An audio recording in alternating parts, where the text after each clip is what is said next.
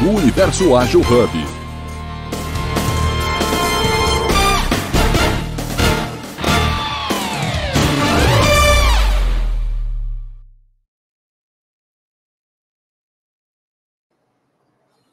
Olá, bom dia a todos. Maravilhoso dia ágil. Aqui quem fala é o Thiago Matos.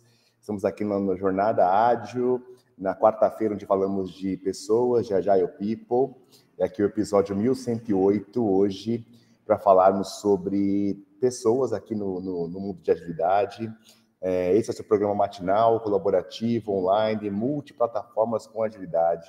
Então, você vai encontrar a gente em diversos canais. Fique atento aí, seguindo os perfis também do Universo Ágil, tanto no Instagram, na, na, no LinkedIn, e, e fique atento à nossa rotina matinal, com mais de mil episódios, falando sempre de agilidade no contexto do inverso, né? Porque não é mais o contexto dos negócios, porque a gente fala de, de agilidade em todos os cenários. E aí, antes da gente começar, deixa eu me apresentar aqui, né? A gente costuma fazer, Débora, uma apresentação aqui, é, é, uma audiodescrição também, né? Para sermos de, para termos aqui, incluirmos as pessoas. Então, eu sou o Thiago Matos, um homem negro, de pele clara, careca, com barba. Estou aqui com a camiseta preta e no fundo parece uma sala, mas é um fundo fake, ali é uma sala com um sofá, uma, uma parede de vidro e um céu azul bonito lá fora com um jardim. E estamos aqui para falar sobre agilidade de pessoas. Débora, seja muito bem-vinda. Muito obrigada, Tiago. Um prazer estar aqui com vocês hoje. Né? Eu acompanho o Universo Ágil já há bastante tempo. É, vou me apresentar, eu sou a Débora. É, fisicamente, eu sou uma mulher é, de pele clara, cabelos médios descoloridos, Estou é, usando uma blusa preta, né, com os pontinhos aqui brancos e com uma sala fake também de escritório, mas eu achei bem interessante para trazer como fundo hoje. Obrigada. Excelente, Débora. Seja muito bem-vinda então a esse dia. E vamos, vamos começar aquecendo esse papo aqui, falando um pouco mais da sua carreira, né? Como é que você caiu? Hoje a gente vai falar de experiência do colaborador, que tem tudo a ver com agilidade, né? A gente usa, eu uso particularmente, você também imagino que utilize muito dos métodos e ferramentas ágeis e mindset ágil, principalmente, que é o mais importante, para poder né, desdobrar projetos de experiência do colaborador. Então, tá tudo conectado, né? Então, eu queria que você falasse um pouco para o público que está aqui, para te conhecer um pouco melhor. Fala de onde você veio, como é que você caiu nesse mundo né, de, de agilidade, no mundo de experiência do colaborador. Conta um pouco do teu contexto. Vamos lá. Na verdade, foi tudo sem pretensão. é, eu estou na área de RH há quase 20 anos, né? Completo esse ano. E desde 2018, é, que quando eu tive a minha consultoria, eu fui buscar formas diferentes de atuar com o projeto. E aí é, foi quando a agilidade começou a, de fato, acontecer na minha vida. Eu fui aprender sobre metodologia de Scrum, sobre Lean, trazer outras metodologias para me ajudar a acelerar nesses projetos. Então, eu falo que foi é, tudo sem intenção, mas tudo veio de uma forma muito boa e muito positiva para agregar a minha carreira. E eu sou muito feliz, assim, eu sou apaixonada por metodologia ágil, tirei algumas certificações, sou formada em Lean também, sou BELT, e eu acredito que um profissional é, de toda a área, né, e também de RH, pode e deve beber muito dessas metodologias e abordagens para trazer formatos né, e soluções para dentro das empresas. Então, acho que esse é o meu é, histórico muito positivo e cada vez que eu mergulho, eu aprendo mais, né? Porque é muito rico a, a, a, de, de, aprendizado, de contexto, e sempre sai alguma coisa nova. É, eu concordo super com você, Débora. Sabe que assim, eu não sou um, um agilista por formação, né? Eu não, eu não tenho formação em ágil, mas eu sou um cara que admira muito o mindset, principalmente, desde lá quando nasceu uh, até o manifesto ágil, até os dias de hoje, porque eu acho que a, agilidade, principalmente o pensamento ágil, né, mas também os seus frames, os seus métodos, uh, as suas ferramentas todas ajudam demais a desbravar novos caminhos, a, a inovar. A inovação está muito conectada com a agilidade, a testar, né? Para mim, o, o, poder prototipar pequenas, é, pequenos MVPs ali, testar nos meus projetos de RH, faz toda a diferença, né? Num, em um ambiente controlado.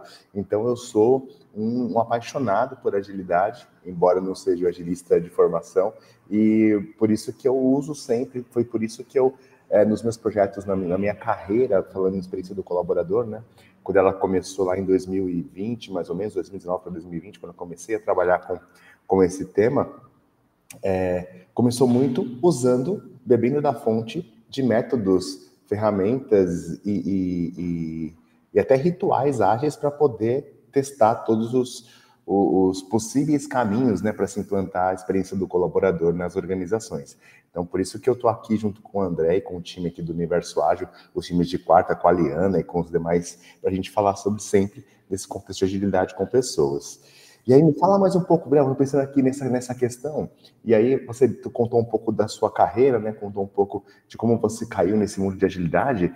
Mas como é que, em que momento da sua carreira a chave ali, né, virou para você pensar, opa, estou trabalhando aqui com experiência do colaborador. Ou foi, foi assim também, do nada, que de repente você começou a, a olhar e entender, pera, isso aqui que eu estou fazendo é experiência do colaborador, ou não? Foi mais, foi mais de caso pensado, você trouxe que tinha ideia de querer fazer, foi aprender, trouxe para a sua organização.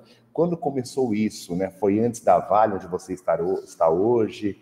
É, começou aí na Vale? Me conta um pouco desse cenário, como você cai nesse, nesse universo do colaborador. É, eu acho até assim, vou voltar um pouquinho atrás, Thiago, e a gente sempre né, é, vê agilidade no mundo tecnologia, nasceu lá, mas que todas as áreas, inclusive as áreas de back-office, RH, finanças, assim, tem muito a aprender com agilidade. A gente, de fato, consegue trazer um olhar diferenciado e, principalmente, né, quando a gente fala de experiência do colaborador, é trazer a pessoa para o centro das decisões. Então, lá atrás, quando a gente, né, quando eu desenhei programas e ações de RH, era muito do achismo do RH em relação a que produto seria viável, a melhor solução. Quando você passa a entender a agilidade como ferramenta, instrumento de você colocar e escutar de fato as pessoas, as suas necessidades, você, além de gastar menos energia, né, você tem uma aceitação e um desenho melhor dessa solução que de fato atenda aquele, aquela pessoa né, que espera, aquele público que espera o, o produto. Então, é, eu acho que é importante também a gente trazer agilidade para dentro do contexto das empresas, e no meu caso foi muito despretensioso mesmo. Né? Em 2018, é, eu tive a minha consultoria, como eu falei, e eu fui aprendendo fazendo, tá? Eu, eu, eu tive ali alguns, alguns cursos, é, li algum material, mas meu primeiro projeto eu fiz numa startup de tecnologia no Espírito Santo, e eu apliquei lá com um time, enfim, o projeto é, era um projeto curto, mas que eles estavam perdendo muitas pessoas, né, principalmente por conta de remuneração. E no mesmo prédio, na época, ficava PicPay. E toda hora PicPay ia lá bater na porta deles é, para fazer hunt mesmo, agressivamente, com, com os colaboradores. Ele falou, cara, eu não tenho verba mais para sustentar isso, assim, porque virou barganha de negociação salarial.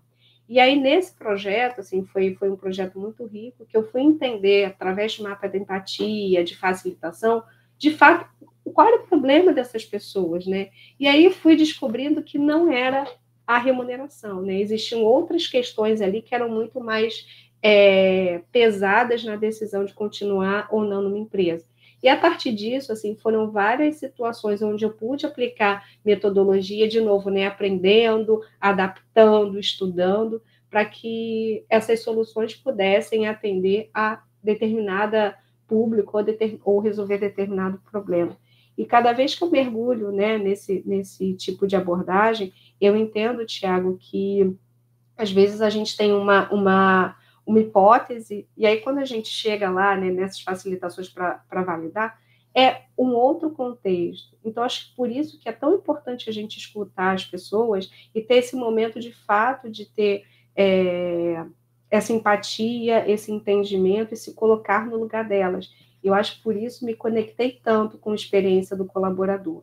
Então, de 2018 para cá, é, eu venho aprendendo mais, testando, e tudo isso que, que de fato né, contribuiu com a, minha, com a minha jornada, eu tenho tentado integrar hoje no meu dia a dia aqui do trabalho.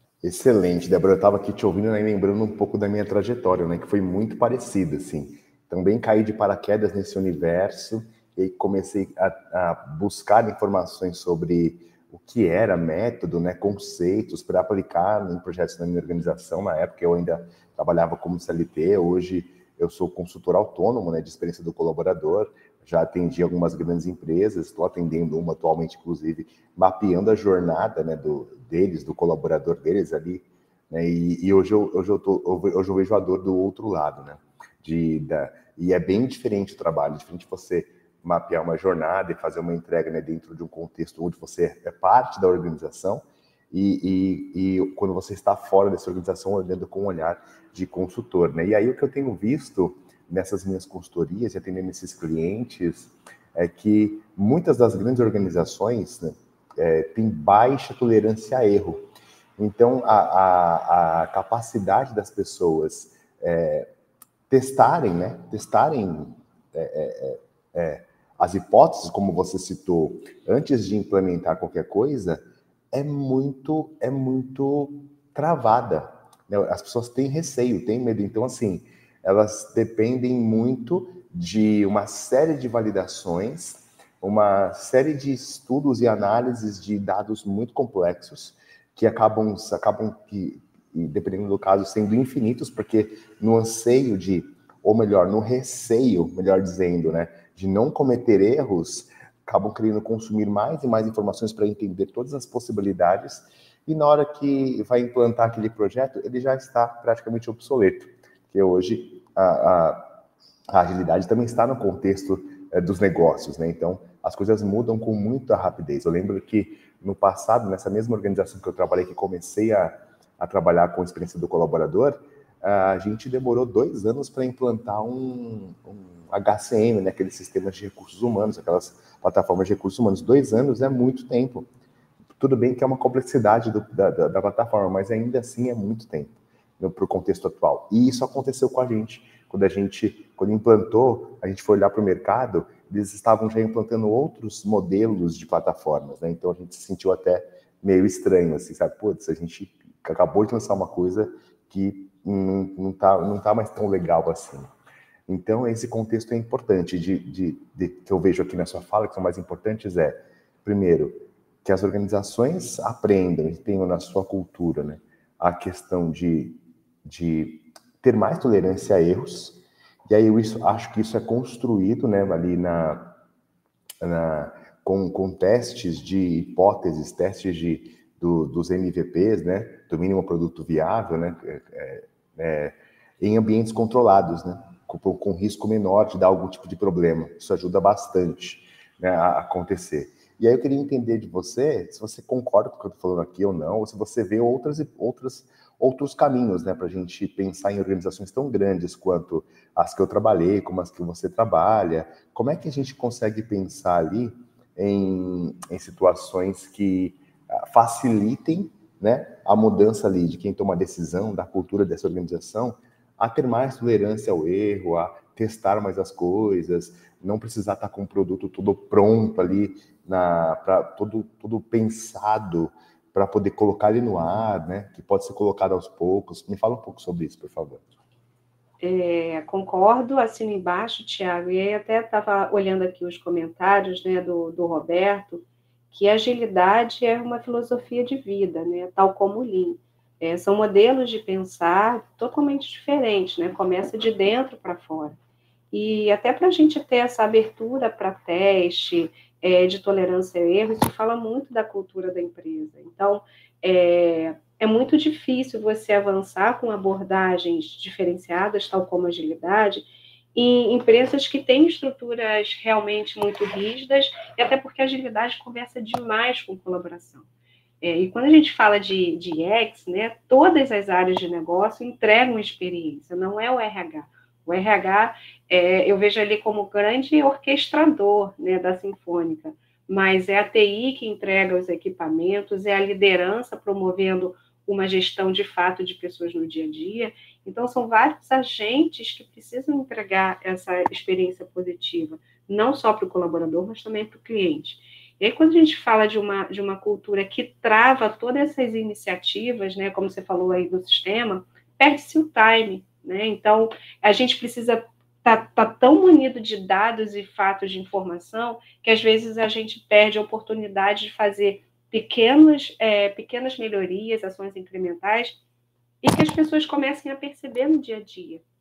E aí se fala muito, ah, mas é, agilidade, né, autonomia, né, tolerância ao erro.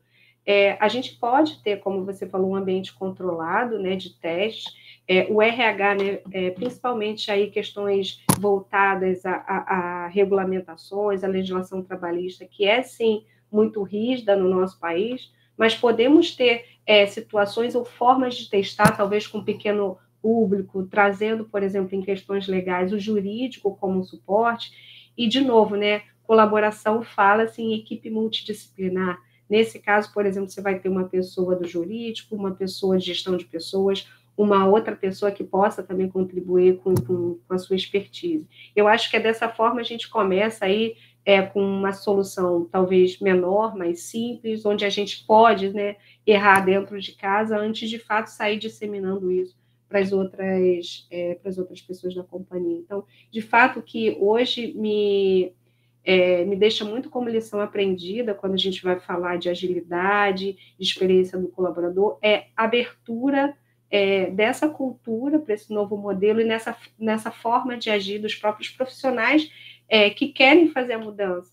Mas a cultura da empresa, a própria mentalidade das pessoas ainda não estão conectadas e, infelizmente, eu ainda percebo que os profissionais de, de RH eles ainda estão muito resistentes a esse novo, novo modelo de agir, é, não só porque eles não conhecem, mas talvez pelo fato de que ah, isso pode ser modinha, a gente não pode errar, ou esse próprio movimento de que é, errar não é aceito. Né? Então, como é que a gente transpõe essa barreira e de fato consegue trazer resultados e que o negócio comece a olhar, poxa, isso é legal, vamos investir nisso. Então, parte também dessa construção de credibilidade, construção de parceria, quebra de silos, é, para que IEX, né, ou é, projetos ágeis avancem na, nas empresas. Excelente, Débora. Eu estava te ouvindo aqui fazendo as minhas anotações para a gente poder ir trocando, tá? Eu é engraçado, né? Porque é, é eu vejo assim é, um grupo de organizações, de fato, sempre temeroso ali em relação às tendências, né? Que depois, de fato, algumas, de fato, é necessário olhar com cautela para as tendências, né? Que que são trazidas aí, porque tendências são tendências, algumas podem se concretizar, outras não. Haja vista a tendência do trabalho remoto ali, né? Que na pandemia é, estávamos todos com uma, com uma clareza de que o futuro do trabalho era 100% remoto e que ele estava logo ali, né? Estava já começando.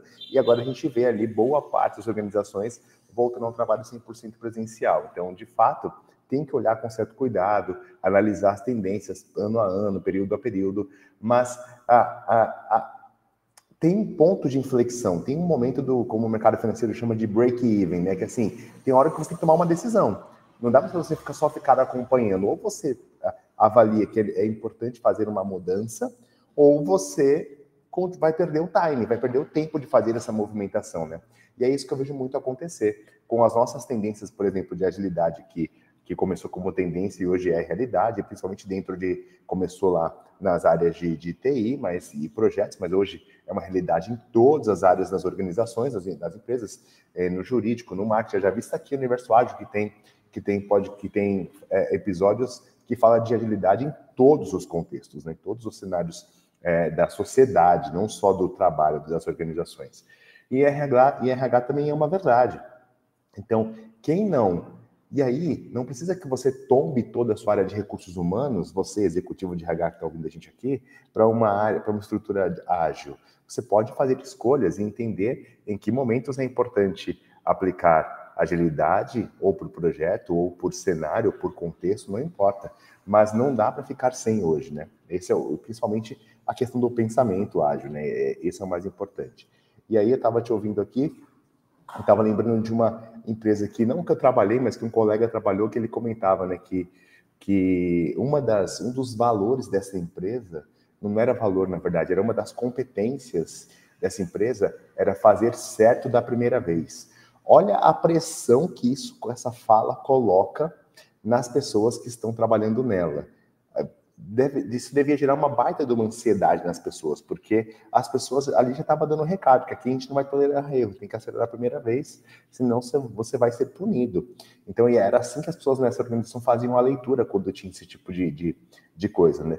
Então, tudo bem também que era uma prática do mercado no passado, mas infelizmente hoje ainda tem organizações que não tão declaradamente assim exposto numa parede no seu valor ali, no seu na sua competência, mas culturalmente no ambiente ela transmite esse tipo de, de, de sensação, né? Como o Roberto está colocando ali, o medo de errar, causa nas pessoas o medo de cometer erros, né? Então assim, como é que faz a mudança?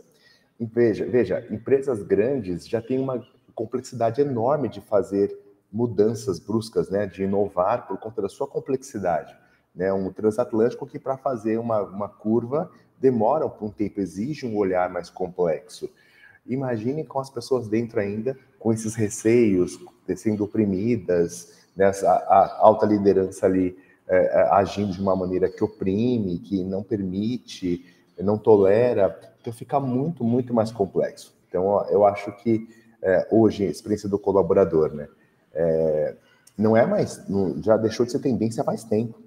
Tem vários estudos né, que eu costumo trazer nas minhas palestras, quando eu vou sensibilizar executivos, lideranças das organizações que falam sobre a experiência do colaborador, eu trago nas minhas palestras muitos dados de estudos de organizações, de grandes consultorias, universidades fora do Brasil, que estão fazendo conexões de é, experiência do colaborador com experiência do cliente, experiência do colaborador com resultados de negócio e algumas comparações mostrando que o lucro líquido sobe muito mais nas empresas que têm estratégias de experiência do colaborador, o que coloca um colaborador no centro, que o, o, o NPS né, do cliente é consideravelmente mais alto, onde tem onde, onde nas organizações que têm pessoas altamente engajadas com o seu trabalho.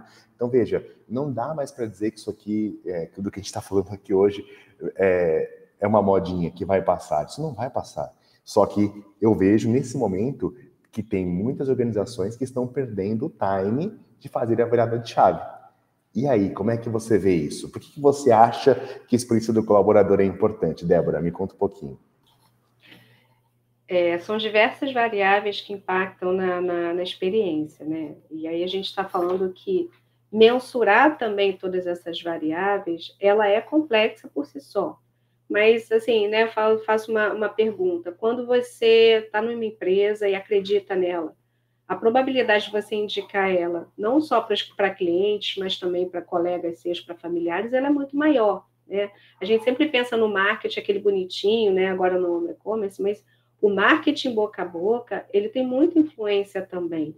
E, e existem sim empresas né, que é, têm aí altas classificações no Glassdoor e outras plataformas de, de avaliação, que assim são referências também de como é que essas empresas têm as suas culturas. E aí, quando você fala é, da alta liderança, também promover esses movimentos internamente e não perder o time, né? Eu acho que isso é muito importante. Por exemplo, empresas que já estavam mais abertas, né, lá antes da pandemia, ao trabalho remoto, ao, aos próprios equipamentos para que, que, as pessoas levassem para casa, elas tiveram uma resposta, uma mudança muito mais rápida do que né, empresas mais tradicionais, né, que tinham aí o, o desktop e a mesa. Então, são esses desconfortos né, que eu acho que são positivos também, o momento de crise é um momento de oportunidade, né? Você começa a repensar formas diferentes e a entender melhor o teu cliente, as pessoas que estão ali.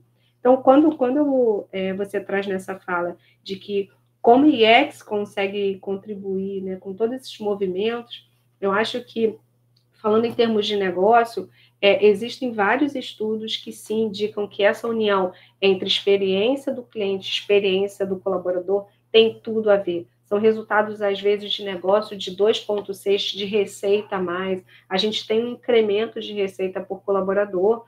É, o NPS, não só externamente do cliente, mas o INPS, que é do, do colaborador, também ele tende a aumentar. E assim, a gente falando de ciclos de vida, as empresas né, têm tido cada vez é, menos tempo de vida, né? E eu estou falando dessas, dessas grandes é, empresas, inclusive de startups. Então, assim, no Brasil, por exemplo, tem, tem um estudo do, do IBGE que indica que 80% das empresas brasileiras não vivem, não vive é, por mais de 10 anos. Quer dizer, você está falando de muitas empresas que poderiam continuar né, no seu ciclo de vida, mas elas não conseguem, por tantas mudanças, por tantas rigidez, talvez, em termos de legislação, é, por não ter formação também de, de, de administradores nessas organizações. Então, é, eu acho que a gente, né, o, o bate-papo de trazer isso para o nosso olhar como empresas brasileiras, porque a gente tem uma dinâmica muito diferente, nós temos uma cultura diferente, a gente pensa nos nossos clientes, né, falando de, de consumidores no Brasil, e o nosso próprio colaborador, a gente valoriza muito relacionamento, pessoas, construções, então, a gente pode sim beber das fontes externas é, em termos de metodologia, de referências, mas entendendo que fazemos diferente, né? Somos diferentes. E aí, assim, existem vários estudos, né? Eu trouxe até alguns para compartilhar com vocês que eu acho importante. Tem um estudo do, da Gallup do ano passado que indica que 68% dos profissionais estão desmotivados, né? E aí você está falando de praticamente 70% da força de trabalho do mundo que não está engajada. E aí, assim, entre entregar uma experiência positiva para o teu cliente, é, com empatia, com um sorriso, com uma qualidade, né? Uma qualidade no produto que está sendo construído e a entrega de fato de valor, um profissional que já chega para trabalhar com uma bad vibe, como a gente fala aqui, é, a probabilidade dele errar, é, dele ser improdutivo, de procrastinar, é muito maior. Né? Então, a gente também relaciona a experiência, a entrega de valor uma própria, também um aumento da produtividade desse, desse profissional. E aí teve até também um, um estudo interessante que saiu ontem na Forbes, de que é provável que 30% dos profissionais e 44% deles da geração Z peçam demissão nos próximos seis meses. Então, de novo, né, turnover é custo, é, estudos indicam que, dependendo é, do, do, pacote que a empresa of, oferte, em torno de nove salários, né? ou seja, para cada pessoa que sai, né, vamos fazer um cálculo de nove salários. Isso tudo é custo, isso tudo é turnover, é conhecimento perdido. Então, precisamos sim resgatar a experiência de uma forma a potencializar os resultados de negócio e também trazer né, e manter as pessoas dentro de casa felizes, produtivas, que eu acho que todo mundo ganha com isso. Excelente, Débora, excelente. É, antes de eu continuar aqui, deixa eu só fazer o corte. Nós estamos 8 e 5. Quem chegou recentemente, sejam muito bem-vindos. Aqui é o Jornada Ágil, é, o, seu, o seu programa matinal, colaborativo, online, multiplataformas, com agilidade. Hoje é quarta-feira, episódio 1108. Eu estou aqui falando de agilidade em pessoas, Agile People, com a Débora Viana ela hoje está numa posição na Vale ali, cuidando de experiência do colaborador, e veio trocar um pouco com a gente aqui sobre as suas experiências com esse tema é, e trazendo todas as conexões e aprendizados com, com o nosso mindset ágil. Então, aqui eu estava te ouvindo, Débora, é, e, e, você trouxe algumas coisas aqui que eu até anotei para poder ir trocando com você, né? Uma das coisas que eu percebi mesmo lá quando eu comecei a falar de experiência do colaborador eu consumi todos os estudos na época, todos os livros, as literaturas todas que só tinham inglês, né, na época, para tentar entender como é que funcionaria isso aqui. E poucas delas me ajudaram, óbvio, teve muitos insights ali que eu pude utilizar, mas operacionalmente falando, né, tá, como dentro do nosso contexto nas empresas brasileiras, né, com as, com as particularidades das empresas brasileiras, eu consigo implantar um modelo aqui que funcione, que gere valor em experiência do colaborador e esteja conectado com os negócios.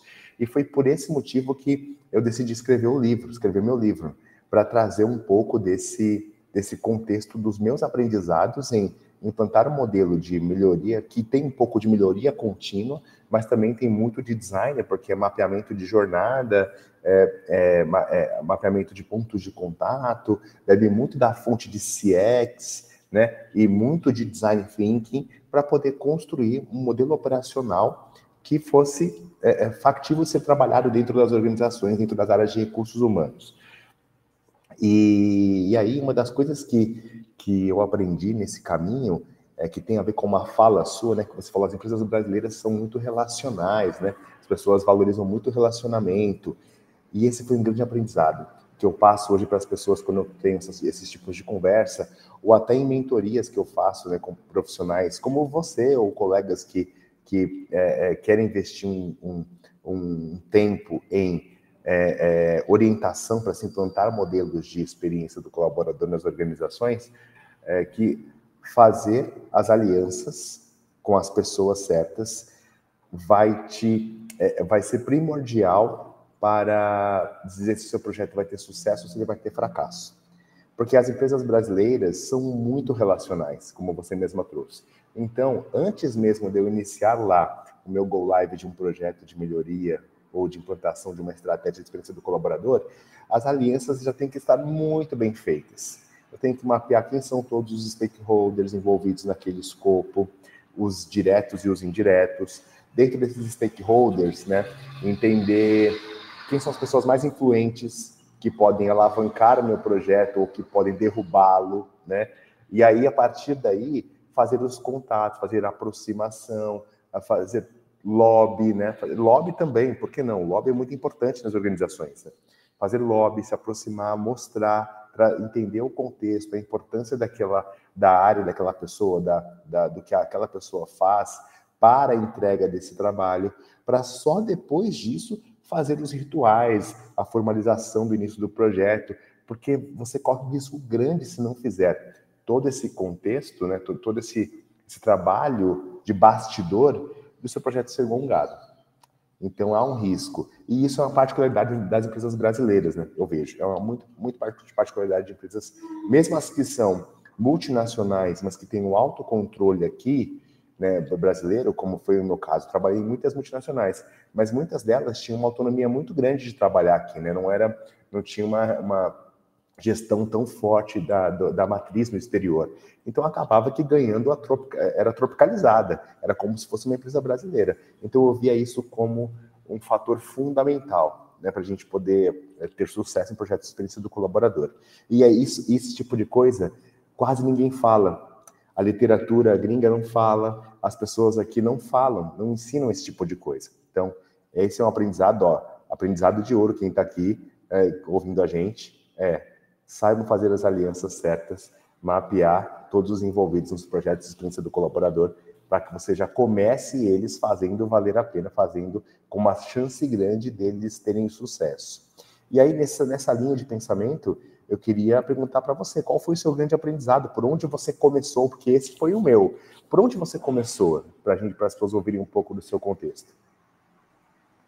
É, assim, te, te escutando falar, Tiago, assim, concordo muito e vou te falar que até hoje, assim, existem poucas literaturas é, referencial mesmo é, acadêmico, tá? Existem sim publicações bem, bem bacanas, é, mas não acadêmicas sobre sobre IEX, por exemplo. Então, se vocês pesquisarem aí no site da Cielo, é, falando especificamente de experiência do colaborador no Brasil, não tem não tem publicação.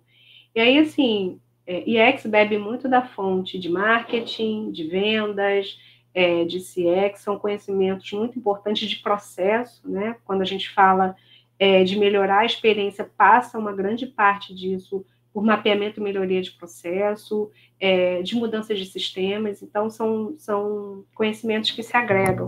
Então, a gente, a gente é, em determinadas situações, a gente não coloca, né, e não expõe algumas dores, é, porque é feio, né, ou porque talvez não, não soe bonito para quem está escutando, mas, de fato, quando a gente fala de uma cultura que ela tem maior abertura para inovação, ela passa também, inclusive, pra, é, por rever a sua cultura, né?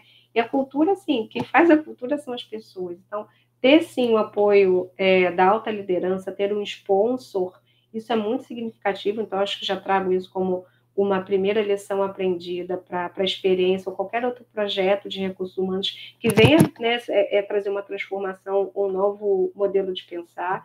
Então, busque influenciadores dentro da área, dentro da empresa, que possam é, suportar, batam na porta, né? Vão lá vender, como você falou, o lobby, né? O lobby positivo. é, trazer aqui o portfólio, quais os ganhos, como é que a gente pode trabalhar junto, é, como é que você poderia me disponibilizar um profissional do teu time, como é que a gente negocia isso. Então, tem muito trabalho de, de, de bastidor que leva tempo, mas que é essencial. Então, a gente está falando já nesse momento de um processo de gestão de mudanças. É, e, e, é uma mudança que tem uma escala muito maior quando a gente tem as áreas envolvidas dentro e fora da área de recursos humanos, né, como eu falei lá atrás. É, eu acho que outro ponto também importante, assim, é, IEX é, não pode ser vendida como um modismo, ah, eu vou fazer porque meu concorrente, porque a empresa XYZ está fazendo, é, porque tende realmente ao fracasso. Eu acho que a percepção de valor precisa começar primeiro, isso é importante para o meu negócio. Eu quero as pessoas felizes aqui, eu vejo importância é, e valor para mim. Então, acho que isso também é uma, é uma lição aprendida, né? É, IEX conectado com CX e cultura. Gente, assim, precisa estar, tá, precisa estar tá na mesma, na mesmo bate-papo, nas mesmas conversas, no mesmo café. É, se a gente vai falar de uma cultura orientada a cliente, é, as áreas de marketing, né, tem algumas que ainda não chamam de, de CX, mas as áreas de marketing, de vendas, de experiência do colaborador, precisam ter uma conexão mais próxima, né? E, e cultura, né? Essa cultura precisa ser de dentro para fora e de fora para dentro, tudo no mesmo discurso. É, porque senão, assim, cai no descrédito, né? Olha, a empresa lá se vende super bonita, mas não é bem assim que as coisas acontecem. Então, você já tem aí um primeiro impacto na experiência, né? É, e X vai gerar incômodo, gente. Assim, quando a gente fala é, de gerar incômodos positivos para um processo de transformação. Então, você vai ter que se mexer em processo, você vai gerar, poxa, mas eu já eu faço isso, sei lá, 10 anos desse jeito. Então, mas vimos aqui que nesse, nesse ponto de contato aqui, isso aqui não está agregando, as pessoas estão né, reclamando. Então, você vai ter um trabalho muito de, de negociar com, com as outras áreas questões que elas já estão ali dentro do dia a dia, no sangue, que vão precisar ser mudadas quando a gente é, pensa em entregar uma melhor experiência. Eu acho também uma né, que, que tem sido muito é, frequente para mim, inclusive foi a partir disso que a gente começou a bater o papo, né, Tiago? É que é uma jornada de aprendizado coletivo, né? Quando a gente fala de de X, não só em termos de referencial do que existe aí de literatura, mas as empresas aqui no Brasil estão começando a fazer, né? É, estão começando a testar, estão se abrindo a isso. Então, vamos juntar né, é, pessoas que tenham esse interesse, pessoas de agilidade, né? Aproveito aqui para chamar a galera, pessoas de agilidade, pessoas de TI, é, pessoas de outras áreas de negócio, para pensar a experiência de uma forma muito mais ampla, né? É, não é só bonitinho, não é só o romance o que, que isso pode de fato tornar minha vida como é, empregado mais feliz, né? O meu cliente mais feliz, o negócio né, tendo a rentabilidade que ele espera, que ele almeja, acionista feliz. A gente está movimentando o ecossistema, a gente está movimentando comunidade, né? Dependendo do impacto é, que, a, que, a, empresa gere também para a sociedade, você está falando de todo um ecossistema né, que, que tende a usufruir e se beneficiar com uma experiência positiva. Então, acho que eu já aproveito esse, esse, esse bate-papo também para a gente pensar um pouquinho fora da caixa, né, os profissionais de RH também, pensar que o impacto que a gente tem na vida das pessoas, nas famílias dos colaboradores é incrível. Né? Quando eu tenho um dia produtivo e positivo, ao final do dia eu trago isso para dentro da minha casa. E isso chega a me emocionar porque é muito rico, né? muito valioso, deixa, ou, ou faz com que meus olhos brilhem e que, caramba, eu, eu tenho um impacto social importante e é isso que eu escolhi para minha vida. Então, uma boa experiência, né? Sejam incômodos positivos dentro das suas organizações, porque vale a pena. Excelente, Débora. E sabe que eu tenho um pouco dessa questão também, né? Eu, é, eu sempre fiz escolhas na minha carreira que, que eu entendesse que fossem gerar impacto para os outros, né? Para as pessoas em si é, no meu contexto ali, né, na minha condição. E ter migrado, eu comecei em área de vendas, depois migrei para recursos humanos, e, e aí, por entender que é, eu conseguia ali ver um impacto mais direto, e a mesma coisa eu penso de experiência do colaborador, né, assim, o, o trabalhador em si, ele vive num contexto de trabalho que, não, que muitas das vezes é cansativo, é puxado, tem cobrança, tem metas e, tá, e, e vive num contexto que isso é necessário ser organizado né, para se atingir alguns objetivos organizacionais, mas eu acredito que isso pode ser feito de uma maneira em que quem está trabalhando consiga trabalhar bem, né, tranquilo, é, mentalmente saudável, fisicamente saudável e com prazer, trabalhar com alegria, não só trabalhar como, como algo árduo, né, como um fardo. Então, é, é, um pouco da minha crença também. É por isso que eu estou trabalhando com esse tema hoje nas organizações, sabe?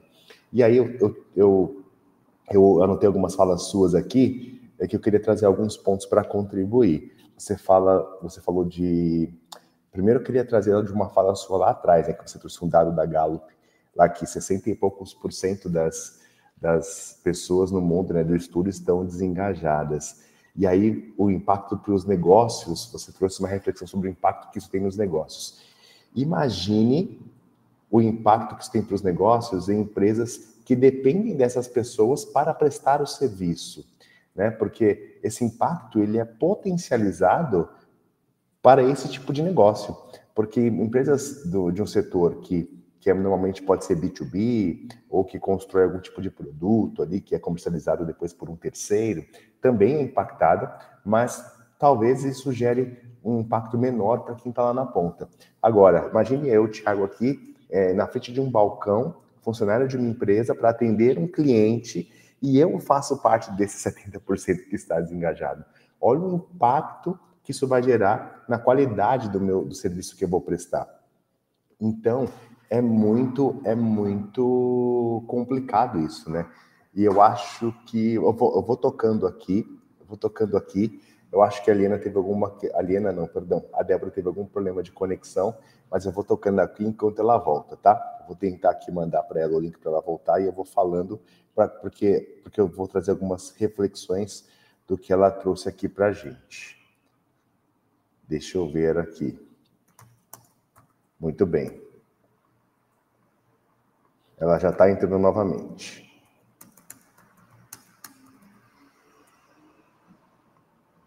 Muito bem. E aí ela trouxe também uma outra questão, né?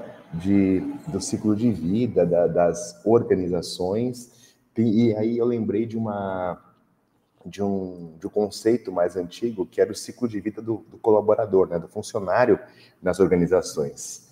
É, e aí, E aí, é, eu lembro que as, as, as, estratégias de recursos humanos estavam diretamente relacionadas a, a momento da entrada da pessoa, né? Que o ciclo de vida do, do colaborador ele era pensado assim, desde a da, da entrada, passando o processo seletivo para entrar, e aí ele era a partir daí, se ele era é, era feita a gestão desse ciclo de vida passando por todos os processos lá, né, de onboarding, que era chamado de integração ainda, ainda lá no passado, né, é, depois é, o, o, o, ciclo de vida contínuo ali, né, o desenvolvimento, que envolvia ali os primeiros seis meses, um ano, avaliação de desempenho, o ciclo contínuo de vida ali que as pessoas acabam passando no decorrer da sua jornada no trabalho, até o momento ali da sua possível saída, ali no seu desligamento por algum motivo. E aí a, a Débora trouxe um ponto aqui né, desse ciclo de, de, vida, e eu trago um contraponto desse ciclo de vida lá no meu livro. Eu chamo esse, esse ciclo de ciclo de relacionamento com o colaborador. Né? É, é, o ciclo de relacionamento, ele começa, a Eliana voltou, a Débora voltou. Oi, Débora, seja bem-vinda de volta. Estava falando um pouco do, do, que você comentou na sua saída, né? Falei um pouco ali do impacto da, da, da do atendimento, da, daquele dado da Gallup que você trouxe, em empresas que a prestação do serviço é feita por pessoas. Né? Imagina eu estar lá naquele número de 30% não engajados e eu estar atendendo o cliente, eu prestando o serviço. O impacto é muito maior. E agora estava falando um pouco de um conceito que eu, que eu trago no meu livro, que é o ciclo de relacionamento do colaborador. Né? Que, eu, que eu falo um pouco lá no livro que as pessoas se conectam com as marcas antes mesmo delas pensarem em trabalhar nessa empresa. Então, seja por algum serviço que ela consome, ou, ou, algum produto dessa marca que ela consome, então ela já está conectada com a marca institucional né, dessa, dessa organização. Até que em algum momento ela pode passar a ter interesse em trabalhar lá. Aí ela vai querer consumir mais informações sobre como é trabalhar lá, se conectar com pessoas que trabalham lá, colher opiniões, é, é, fazer pesquisa né, sobre sobre como poderia, quais são os tipos de vaga que são abertas para ver se ela se encaixa em algum perfil, até que ela consegue entrar nessa organização, né? Passou pelo processo e entra na organização. E a partir daí ela começa a viver como funcionário. Ela, e, e, e é inevitável que essa pessoa faça comparações, porque aí ela já tem uma experiência com uma marca institucional, na maioria das vezes, do, de um serviço ou de um produto, e ela começa a comparar como é a experiência dela como funcionário. E aí conecta com uma frase que você falou, né? É, o discurso tem que ser igual para dentro e para fora, né? A qualidade dos serviços para cliente e para colaborador tem que ser igual, ou o mais próximo possível, né? Deveria ser igual. Mas quando a gente pensa e olha para as organizações de hoje, a gente tem é, é, o que, que eu vejo muito, né? Altos investimentos e uma hiper, um futuro indo para uma hiper personalização do atendimento ao cliente, usando é, é, ferramentas, métodos, inteligência artificial para fazer, é, construir produtos, né, usando IA generativo para construir produtos cada vez mais personalizados, quase que únicos para uma persona ou para uma pessoa. E para dentro da organização, eu vejo uma, ainda uma hiperpadronização. Ainda é tudo muito igual, não tudo muito quadrado, porque o investimento não, não, não acaba não sendo tão alto quanto é, quanto é para o cliente. Então, eu, há uma. Há uma é, é, são caminhos opostos que o mercado continua andando. E aí eu lembro muito daquele, daquelas duas esferas né, do, do, do conceito do Jacob, né? Lembro daquelas duas esferas do conceito dele. Então, para mim, aquelas esferas estão ainda andando para lados opostos. Algumas empresas estão entendendo e estão começando a trazer para a próxima, mas a maioria não está. Como é que você vê isso? Para a gente caminhar aqui para os nossos minutos finais. Gente, tive aqui uma queda de, de internet, acontece, estamos ao vivo. É, é isso mesmo, assim, dentro da, da, da, da, área de RH em geral, né, quando a gente fala de experiência, os produtos acabam sendo padronizados, então, mesma metodologia, mesmo pacote, não diferencial, é, talvez por público, então, vamos, vamos pensar que o público de vendas tem um perfil, uma característica diferente. Eu não estou falando só da remuneração variável, tá? É, tecnologia também tem uma mentalidade diferente. Então, por exemplo, algumas empresas voltaram para o presencial, mas o time de TI ele está ele tá trabalhando 100% home office. Aí você acaba aí também trazendo alguns desconfortos, porque também existem outras profissões, outras funções que também poderiam trabalhar remotamente. É, eu acho que está até conectado é, com o que você trouxe, né, sobre poxa, eu tive uma experiência super positiva com a marca, é uma marca que tem presença, todo mundo conhece, né? Que todo mundo tem uma aspiração de trabalhar lá. É, tem um dado aqui da Oxford de 2021 que apenas 13 pessoas das, é, das pessoas indicaram ter paixão pelo propósito do seu trabalho, né? Pela sua empresa. Então, você está falando que grande parte das pessoas assim, não se conecta com o propósito. E, de novo, cada vez mais a gente precisa enxergar esse impacto social de entrega de valor da empresa para com a sociedade, para com o cliente dela, para você também se conectar. Então, essas, essas duas visões, é, tanto para fora quanto para dentro, ela precisa se conectar. Então, é, imagina que você é, trabalha numa empresa que atende assim seu cliente em primeiro lugar, né? Para o cliente tudo. E eu sou super é, a favor disso, tá? Mas que internamente, assim, então tem um ambiente até difícil. Então, como é que essa pessoa vai de fato pensar, inovar, é, ser proativo, resolver problema, para que esse cliente, né, no, no, no final do dia, ele possa perceber de fato esse valor? Então, isso tudo precisa estar ali imbuído no discurso da alta liderança, dos processos, né? Essa personalização. Eu posso ter padronização por persona, por exemplo. Né? Então, ah, entendemos que o público de, de atendimento ao cliente, do call center, tem um funcionamento diferente. vamos talvez padronizar essa situação, mas para aquele público. Provavelmente para um, um, um, time de varejo, essa, essas soluções não vão mais funcionar. Então, é, qual é o seu negócio? Qual é o seu público? Que experiência que eu quero entregar para esse público? Como é que eu posso né, trazer pequenos incrementos, fazer um acompanhamento e talvez gerar ali um, um, potencial estudo de caso que eu possa levar né, e bater na porta como, né, vou lá fazer o meu lobbyzinho, é, cara, isso aqui tem valor, isso aqui aumentou, é, vamos medir isso conectado com algum indicador de satisfação do cliente, alguma meta da companhia, é, começar pequeno, né, e ao longo do tempo ganhar escala e fazer as parcerias necessárias. Então, eu vejo muito valor é, no quanto experiência, agilidade, processos, o isso está tudo conectado num grande pacote é, positivo para o negócio e para a rentabilidade, para os clientes, e a tecnologia também faz um, um, componente muito importante, né? Como é que eu também humanizo esse atendimento por um chatbot. Na verdade, eu não vou ter um ser humano ali, mas que eu entenda e me conecte, né? E veja os meus principais pontos ali de dor ou de necessidade. Então, acho que parte também de muita, muita imersão de conhecimento sobre esse público é, e as características dele. Excelentes pontos, Débora. Eu estava ouvindo você também agora, lembrando de uma fala do Roberto aqui, né? que ele trouxe alguma analogia sobre o futuro do trabalho, é, da, da, evolução do capital intelectual e tecnológico. E eu, eu lembrei de que recentemente no Fórum Econômico Mundial todos os estudiosos estavam batendo nessa tecla, né, que o futuro vai ser do trabalho, ele vai ser altamente envolvido por inteligência artificial, só que essas inteligências artificiais deveriam ser construídas é, é, com com humanidade, com, com é, habilidades humanas. E, e é um, isso é um baita desafio, né? É um baita desafio, porque é, é, existem muitos vieses a serem pensados, repensados por quem desenvolver né? todas essas, essas tecnologias. E, mas o, o, que os estudiosos discutem lá é que uma coisa não vai caminhar bem sem a outra, não vai ter jeito. Então, eu, eu, concordo com você, eu vejo que esse é o caminho, trazer humanidade para as tecnologias, né? Esse é todo o, o ponto que eu trago também nos meus, nos meus, nos meus estudos, nos meus conceitos de experiência do colaborador. O meu livro é escrito dessa forma, né?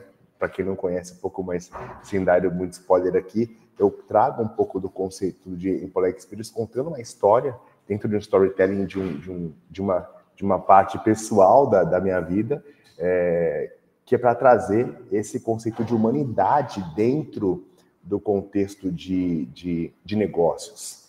Esse é, o, esse é o grande ponto central da história que eu conto no livro, né, de como eu ensino o que eu aprendi por lá. Cara, foi uma manhã incrível. Começamos a quarta-feira bem. Foi ótimo o papo com você, Débora. Eu quero muito agradecer a sua presença.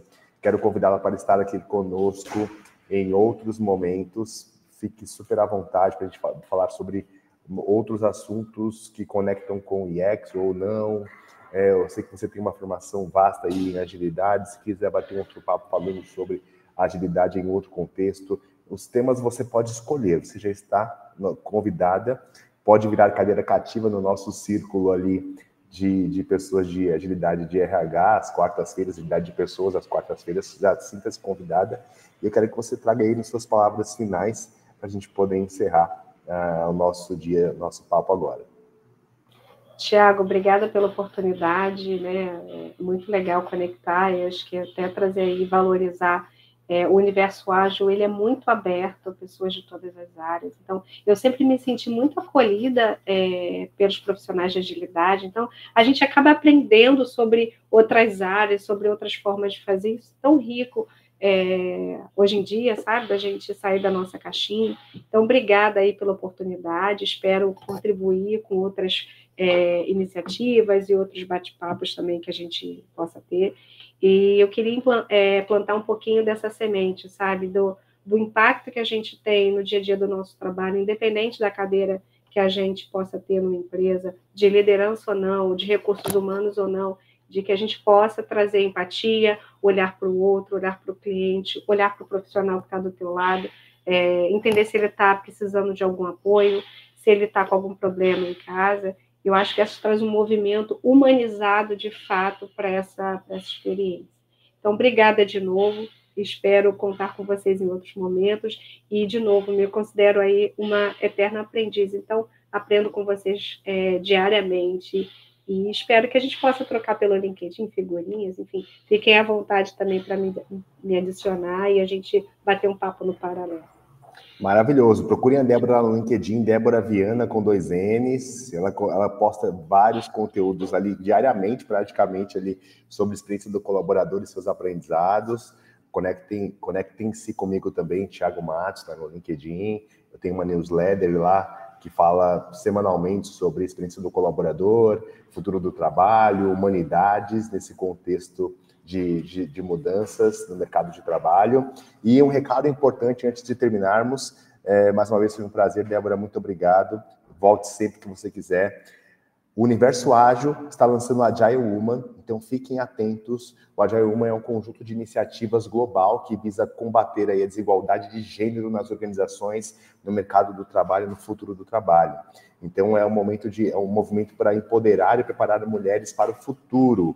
E esse grupo aqui do Universo Ágil, o Agile Woman, vai ter um encontro marcado com vocês, já tem, na verdade, um encontro marcado com vocês para sexta-feira, dia 8 de março. Anotem aí na agenda, sexta, 8 de março de 2024, às 9 da manhã. É um evento ao vivo, digital, online, gratuito. Mas vocês precisam se inscreverem para participar, hein? porque as vagas são limitadas. Então, gente, não perca tempo. Acesse ali o link que está em nossas páginas aí para vocês se inscreverem e participem desse movimento. Vem fazer história com a gente no Universo Ágil com a Agile Woman para a gente combater aí toda a desigualdade de gênero. Você também está convidada, viu, Débora? Fique super à vontade para participar. Não perco por nada, gente. Estarei lá. Valeu, gente. Muito obrigado. Maravilhoso dia. Excelente dia. Tchau. Platô, vamos nessa. Até mais.